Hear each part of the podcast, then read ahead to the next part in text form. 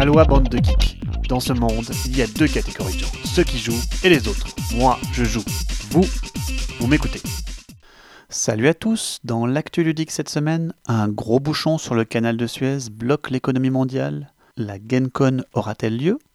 Zedman Games abandonne sa gamme de classiques tandis qu'on évoquera les prochaines sorties de Matt Leacock et l'irréaliste partie de Wingspan entre Elizabeth Hargrave et des catcheurs célèbres. Accrochez-vous, on y va. L'info du moment, c'est le blocage du canal de Suez par le porte-conteneur de 400 mètres Evergreen. Pourquoi? Parce que le canal reste le moyen le plus rapide pour acheminer les biens depuis la Chine aux pays d'Europe. Les bateaux sont tellement gros qu'un gros coup de vent a suffi à les faire dévier de manière irrémédiable. Assez incroyable.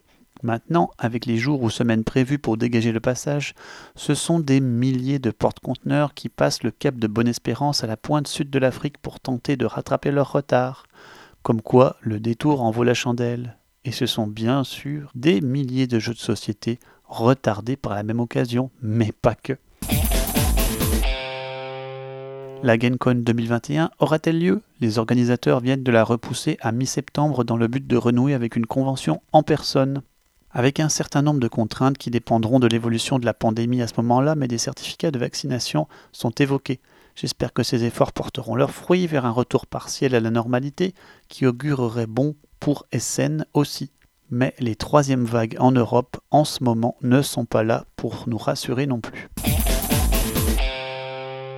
Voici une information cruciale qui tente à démontrer la transformation du jeu de société pour joueurs Zedman Games abandonne sa gamme de classiques euro, une gamme de réédition d'immenses classiques débutés il y a 5 ans avec Tigre et dont le dernier né est Through the Desert.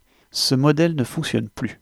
Explication. Dans son aveu d'échec, l'éditeur explique bien la transformation du secteur de la réédition de classiques, celle du monde participatif une nouvelle fois.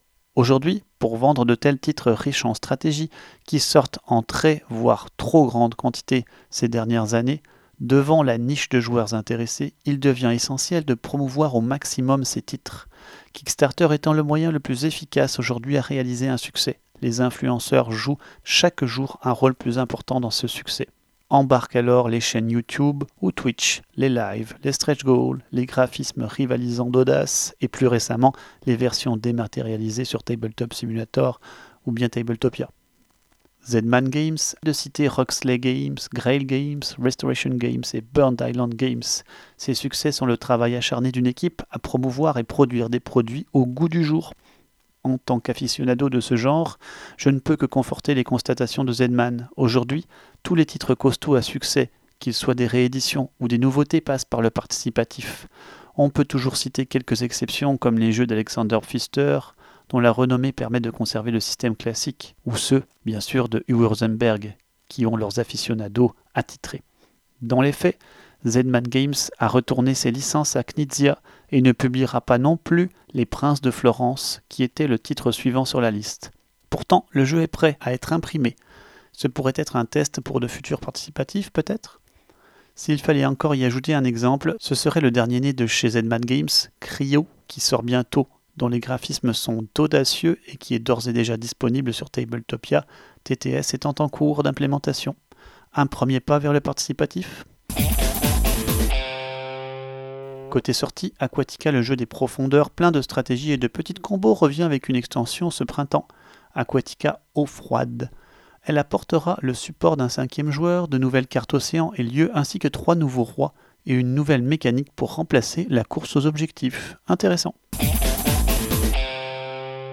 Alors que Matt peaufine sa version de Pandémie révisée à la sauce évolution climatique, dont la portée sera ludico-éducative, Helvetic surfe de son côté sur la vague de la pandémie et sortira cette année le jeu Patient Zéro, qui mettra en scène des laboratoires en quête de l'origine d'une pandémie pour lancer leurs recherches sur une maladie.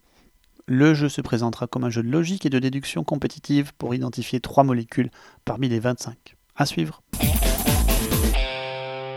Insolite enfin, la chaîne YouTube Up Up Down Down qui compte plusieurs millions d'abonnés et qui traite de jeux de société joués par des stars du WWE, la société qui gère les shows de catch aux États-Unis. Donc cette chaîne YouTube présente des jeux de société joués par des catcheurs. Ça commence fort alors qu'il stream une partie de Wingspan. Deux personnes signalent la chose à Elizabeth Hargrave, autrice du jeu, qui s'y connecte immédiatement et se présente. Ni une ni deux, les streamers l'invitent en live à jouer contre eux. Ça donne de beaux moments ludiques complètement improbables et une grosse promotion au passage. Allez, c'est terminé pour cette semaine, je vous dis à dans deux semaines et d'ici là, jouez bien